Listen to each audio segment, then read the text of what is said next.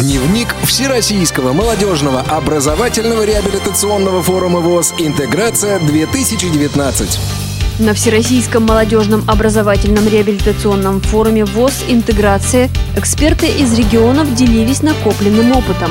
Представитель Нижегородской региональной организации ВОЗ, сотрудник Центра реабилитации инвалидов по зрению Камерата Дмитрий Бахров рассказал о дистанционном образовании – Наше дистанционное образование строится следующим образом. На данный момент есть э, очные части курсов и есть э, части заочные.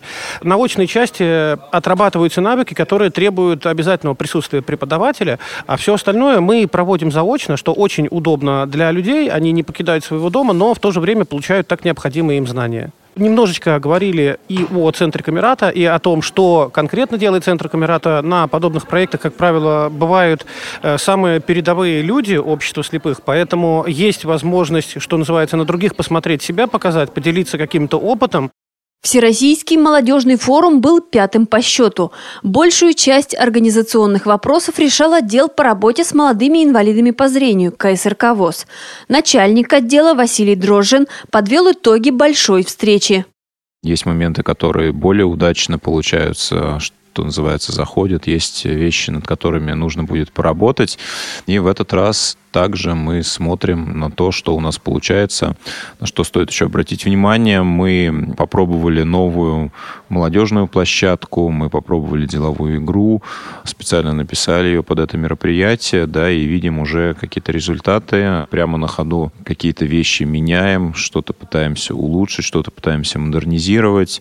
Да, много пищи для ума дают э, наши интерактивные конференции, которые у нас прошли, и те предложения, которые люди формулируют, э, пишут в резолюцию, они дают нам возможность э, ориентироваться на запросы аудитории, Сегодня пятница, завершающий день форума. С утра все дружно съездили на экскурсию в Евпаторию по местам боевой славы. А после прошли церемония закрытия и концерт. Этот форум посетили представители 48 регионов страны.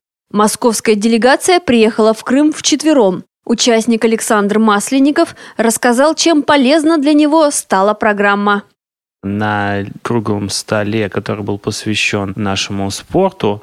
Очень понравилось то, что действительно не останавливаемся на футболе и хоккее, переходим на баскетбол, и все в наших руках, как сказал Иван Онищенко. Потом, если говорить про информационные технологии, опять же, очень э, отрадно то, что у нас работает не только Москва и КСРК, да, но у нас еще работает Нижний Новгород Камерата, присоединяются другие э, организации, и вот по средствам TeamTalk мы можем обучаться ну, практически из любой точки России. Это очень удобно, и это здорово.